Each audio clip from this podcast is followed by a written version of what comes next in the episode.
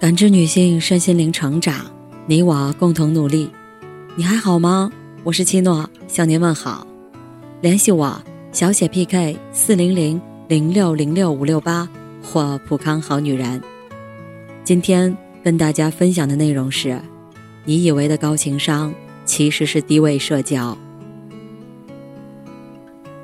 你有没有过这样的经历？表面上你和一些人维持着还不错的关系。可实际上，你一直都在放低姿态去迎合对方。心理学上把这种现象称为低位社交。它虽然可以让你拥有看似广袤的人脉圈儿，可是你真正需要帮忙的时候，百分之九十九的人脉都不会给你提供实质性的帮助。作家张萌说：“高情商者会让别人感到很舒服，会受到别人的欢迎。”但并不是所有让别人舒服的人，都是高情商者，还可能是取悦症患者。当人与人的交往只剩下单向的取悦和付出，我们以为的高情商就落入了低位社交的陷阱。曾听过一位笔友分享自己的故事，在作者群里，他添加过一位著名编辑的微信，那之后。编辑发的朋友圈，他都会积极点赞评论。但编辑从未给他的动态点过赞，也很少回复他的评论。哪怕逢年过节，他把精心写好的祝福语发给编辑，编辑也是隔两三天才回复一句谢谢。有一次，笔友看到编辑在朋友圈发布了一则征稿函，他按照要求写了篇文章发过去，可编辑只是淡淡回了句。稿子不行，笔友觉得疑惑，询问编辑自己没过的稿到底是什么原因，可编辑连回都没有回复他。现实生活中，很多人都有过类似的经历，或许是为领导鞍前马后的跑腿，可当你需要领导帮忙时，领导都懒得搭理你；或许是经常给某个前辈送礼套近乎，可转过身去。人家就把你忘得一干二净。张爱玲曾说过，自己的社交活动，回来一细想，说过的每句话，做的每个动作，都觉得蠢的要死，竟然毁的几乎恨上了。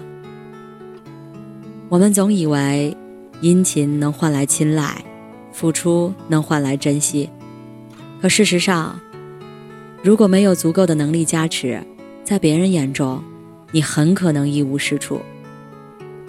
畅销书《请停止无效社交》中说：“你忙于社交，疲于应付，鸡同鸭讲的尴尬无处不在。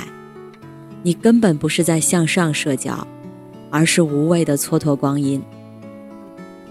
一味的自降姿态去社交，不仅会浪费大量的精力，而且对自身的发展毫无裨益。”作家刘润曾讲过自己的故事。因为工作的缘故，他认识很多业内的大佬，所以经常有人问他：“你认识某某吗？能介绍我认识吗？我需要请他帮个忙。”这时，刘润便会让需要帮忙的人写一段东西，转给他想认识的大佬。如果大佬觉得对方写的不错，刘润就会介绍双方认识。但如果对方连写都不愿意写，只是和刘润说，如果帮忙介绍，必有重金酬谢，那刘润就不会再搭理对方了。刘润说，所有的合作都是建立在对双方都有价值的前提上。你找他是因为显然你认为他对你有价值，但是你对他有没有价值，需要交给他判断。你写个东西，我帮你转。已经是给你最大的面子了。如果你给我重谢，但我却介绍了不靠谱的人给我朋友，就相当于我出卖了我的信用。你认为多重的重谢能买得起我的信用呢？一语说出了很多人的心声。生活中总有些人觉得多花些钱、多说些好话，就能融入高质量的圈子。殊不知，如果自己不够优秀，认识再多的人也没有用。毕竟，金钱易得，一个人的能力却是千金不换的。成年人的社交讲究价值的匹配和双向的成就，只有自身有足够的实力，才能得到旁人的青睐和帮助。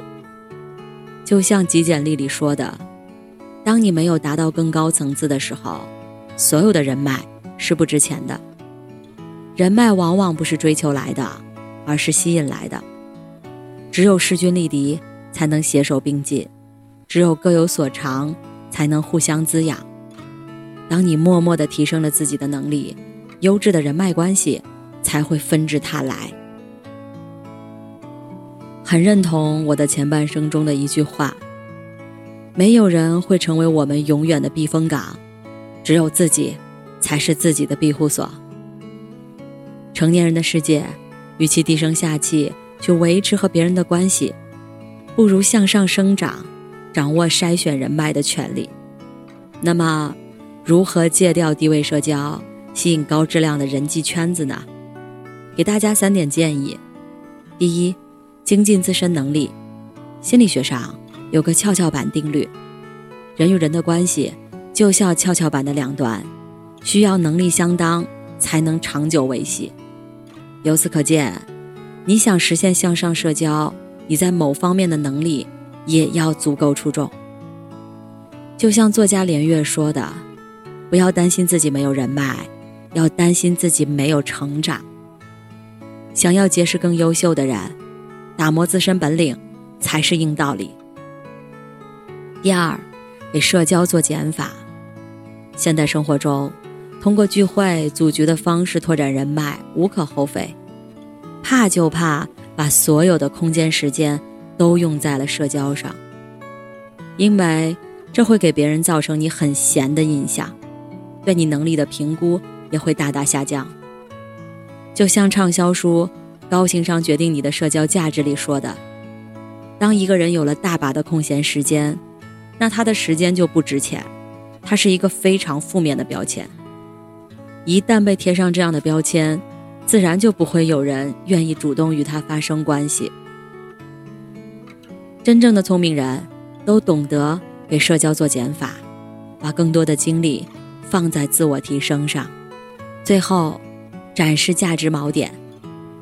作家张萌曾提出一个价值锚点的概念，它指的是人际关系中自我价值的精准定位。它可以是自身的职业优势，也可以是自己的特长或爱好。